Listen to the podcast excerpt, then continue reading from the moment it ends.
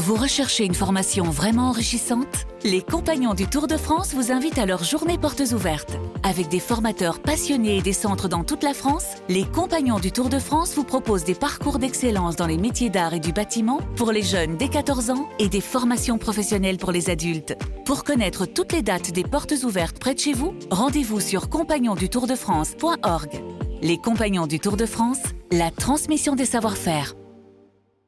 Vous écoutez le podcast de l'émission culte Le Vestiaire. Bonjour à tous, c'est parti pour un nouveau numéro du podcast Le Vestiaire, l'émission sans présentateur qui donne la parole aux acteurs du foot en toute intimité. Les joueurs se livrent comme jamais. Vous les connaissez sur les terrains, mais forcément un peu moins au micro. Alors on va vous aider à suivre leur discussion comme si vous étiez vous-même dans leur vestiaire en vous faisant d'abord écouter leur voix. On vous emmène aujourd'hui à Marseille avec Dimitri Payet. De pouvoir euh, passer toutes ces années ici, de pouvoir euh, finir ma carrière ici, c'est quelque chose d'énorme pour moi. Amin Harit est avec nous également aujourd'hui. Ah, il triche trop, faut pas jouer avec lui au tennis ballon. Il est nul et il triche. Autre joueur avec nous dans le vestiaire OM, Pat Gay. Tout le monde connaît l'Olympique de Marseille, que ce soit en France ou dans le monde entier. Quand l'OM t'appelle, bah, faut être fou pour refuser. Et enfin, dernier joueur, William Saliba. Comme il n'y avait plus de taille XL et c'était en rupture, bah, on, on m'a donné ce maillot XL réplica et ce match, j'ai j'ai dû jouer avec une longue robe. Allez, c'est parti pour Le Vestiaire OM, un podcast RMC et RMC Sport. Merci messieurs d'être avec nous euh, aujourd'hui. Cette émission, c'est la vôtre. C'est vous qui allez la faire. Moi, je ne vais pas travailler aujourd'hui. euh, et d'abord, la tradition, bien dans le vestiaire. C'est une petite anecdote euh, de chacun que vous avez vécu soit ici, à Marseille, ou dans un autre club, ou même en sélection. C'est vous qui choisissez. Et on va commencer par vous, Amine. Moi, c'était euh, après la qualif pour la Coupe du Monde en, en 2000, euh, l'année 2017-2018. Donc, on s'est qualifié en, Côte d'Ivoire.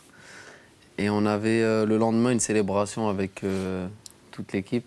Donc, du coup, on avait ce jour-là tous ensemble. J'ai fait ce jour-là et comme j'étais un peu gourmand, j'ai voulu pousser 2-3 jours. Et on avait un match important avec Schalke contre Dortmund le week-end même. Je suis rentré le, jeudi, je crois, ou le vendredi matin au lieu du, mercredi après-midi.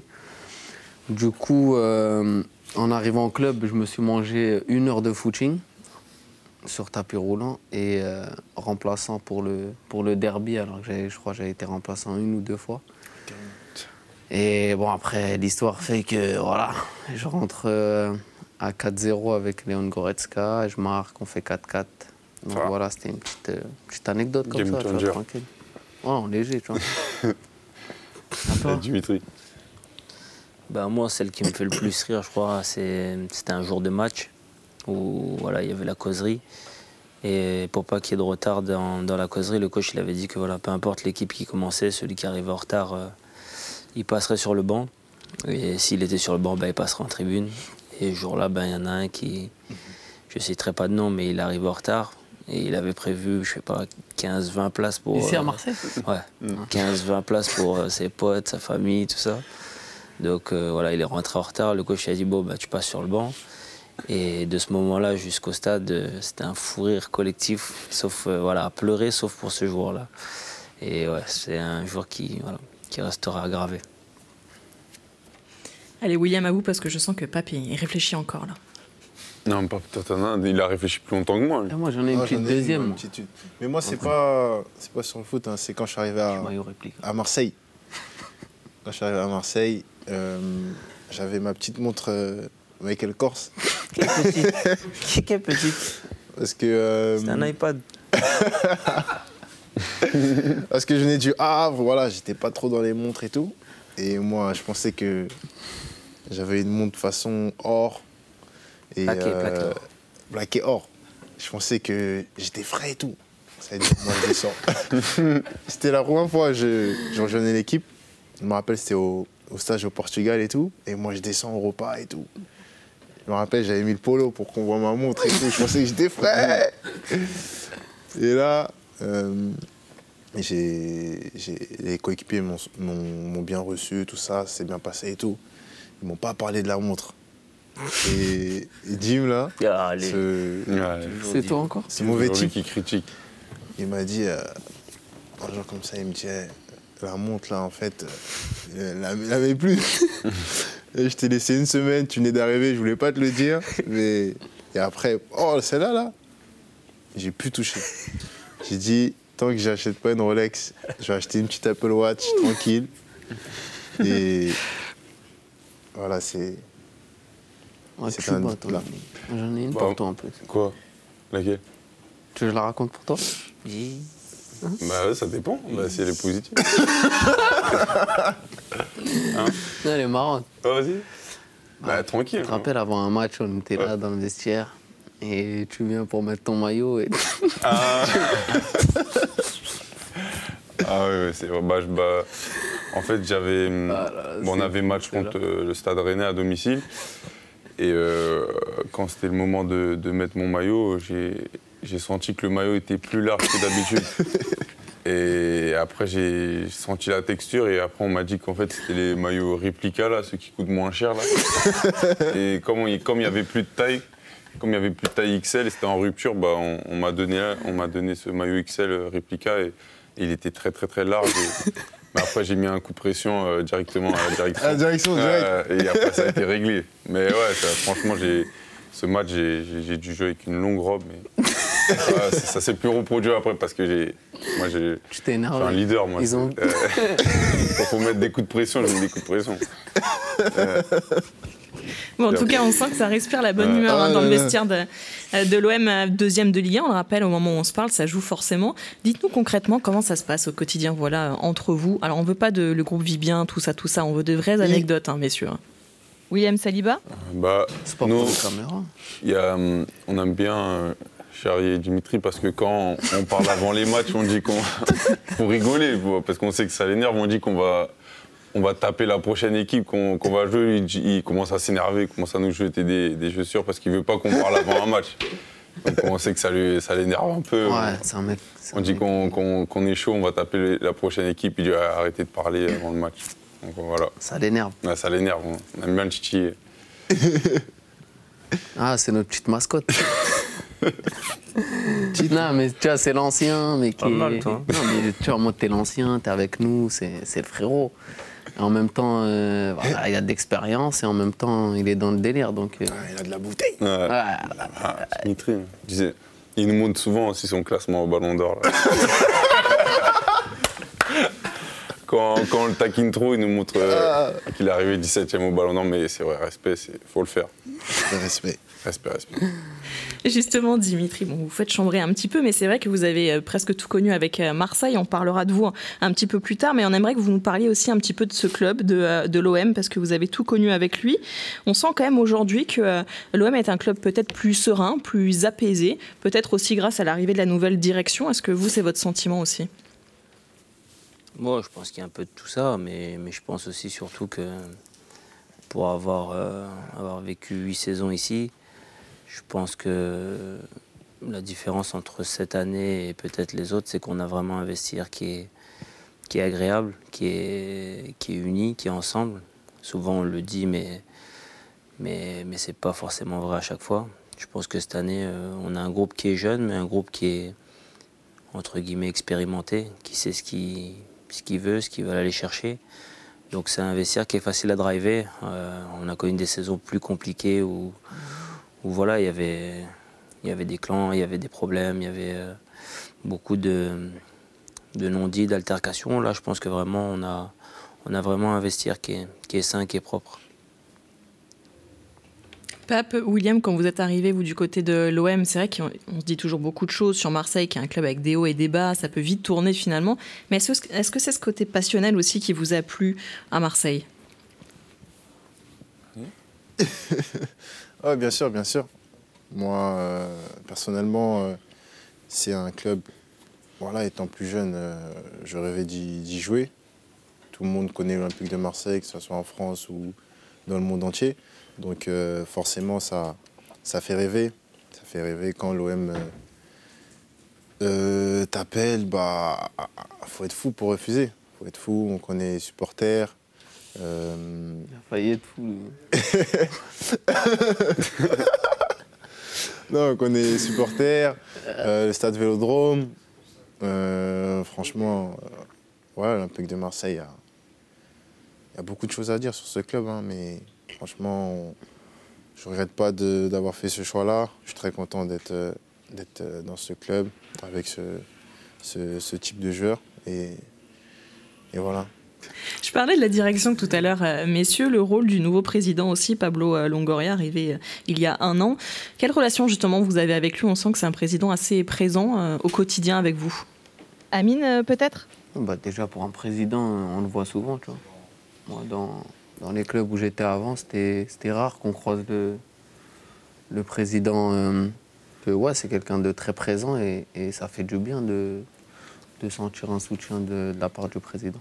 Je pense qu'il y a aussi l'âge. C'est un président qui Ouais. est jeune, donc euh, on va dire qu'il est un peu aussi dans, dans notre génération. Donc euh, c'est vrai qu'il y a une relation assez particulière grâce à ça aussi. On va parler un petit peu de toutes les, les- les figures importantes aujourd'hui de, de ce Marseille. Donc forcément, on va parler de votre coach, messieurs, Jorge Sampaoli. Au final, on le connaît très peu, nous, ici euh, en France. C'est vrai qu'il a cette image un petit peu de gros dur avec les tatouages apparents, mais euh, est-ce qu'au quotidien, il est vraiment euh, comme ça? Bah non. À vous, William. Il est- enfin, il aime pas Il perdre et tout, mais il est marrant. ouais. Ouais, très, très, très marrant.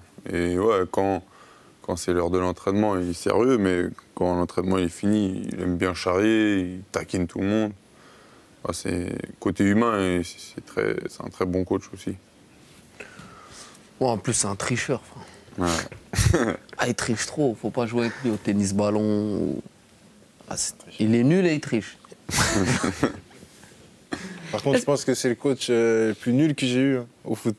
Il est trop nul. Quand il met des petites passes là avec Oh là là, il connaît le foot, mais qu'est-ce qu'il est nul Non, il connaît pas le foot. Il t'a comparé à Messi quand même. Je peux pas dire qu'il connaît le foot, c'est pas possible. Non, il, a, il a entraîné Messi, tu vois. Il avait Ouais. des petits trucs, euh, tu vois. Ah, mais toi, bizarre. vrai. Dès qu'il t'a parlé de Messi, t'as fini trois matchs sur le banc. Dès qu'il me compare à Messi, je joue plus. C'est mieux, il dit pas. Ouais, c'est mieux, il m'appelle Pape. Je pense que coach Sampaoli, est-ce qu'il t'a fait progresser? C'est à vous qu'il faut demander ça. Non, frère, il, je a, il, une question. il a 100 ans, frère. Non, il a changé ma façon de voir, euh, voir le foot dans, dans les déplacements, dans la possession. Hmm. Mais après, progresser, c'est un grand mot. mytho, Moi, Ouais. Je pense que 35 ouais, ans, je le progresse coach, plus. il, il a bien aidé Jim parce que Les gars, il oui. laisse cette liberté. sens, il. Jim, il aime bien être libre dans le jeu. On sent qu'il est épanoui cette année, tu vois. C'est bien. On veut le voir comme ça avec Dimitri. Et toi, et toi? Quel a été le discours du coach pour te. Parce que t'étais voilà, étais sur le marché, t'étais. euh, T'es un joueur très demandé. voilà. Surtout après va, ça va. 6 mois à Nice. Ouais, ouais. William, peut-être? Non, bah, ça a été simple. hein, quand, quand un grand club comme Marseille vient te chercher, euh, pas, pas beaucoup de mots pour, pour te séduire. hein, et voilà, c'est sûr qu'aussi, il m'a- il m'a parlé. Donc, quand le coach il te parle, tu as encore plus envie de venir. Il me disait qu'il m'attendait et tout. Ça s'est fait euh, assez rapidement. Ça fait kiffer. Quand hein. t'as qu'un club qui te veut, ça se fait rapidement généralement. Ouais, aussi. Ça t'a fait kiffer, quoi. Ouais. Qu'ils te disent, ouais, on t'attend. Ouais, on me branchait, il me dit Ouais, tu vas jouer devant 60 000 personnes. Les supporters t'attendent. Ouais, ça non, te fait pas peur, ça Ouais, bah, aussi, on- quand tu parles de Marseille, il y a souvent des personnes qui disent Ouais, mais ça se passe mal, c'est chaud. Oh, moi, tu veux, je te vois, raconte, tu dois pas sortir de chez toi et tout. Après, ça, c'est vrai, ça Non, fait non. peur un peu, mais après, si t'es un footballeur, t'aimes le, le risque. Et, tu vois, Et moi, dis-toi, je te jure, avant euh, de venir à Marseille, j'étais. euh, ben, je savais que j'allais pas rester à Schalke, mais je savais pas où j'allais aller encore. Et euh, je regarde votre match contre Nice.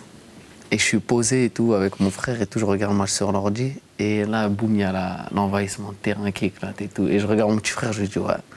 Je dis, ouais, gros, c'est une dinguerie. Il y a toujours un truc qui se passe avec Marseille et tout. Toujours c'est chaud. Soit il y a une bagarre, soit il y a une embrouille bizarre, un truc bizarre. Le lendemain, mon agent, il m'appelle. il me dit, ouais, il y a Marseille, qu'est-ce qu'on fait et tout. Je lui dit, ah ouais.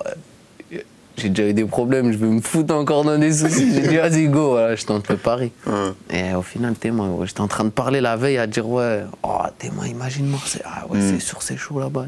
Au final, Et tu, tu regrettes, tu regrettes ou pas? Non, franchement, je regrette pas du tout.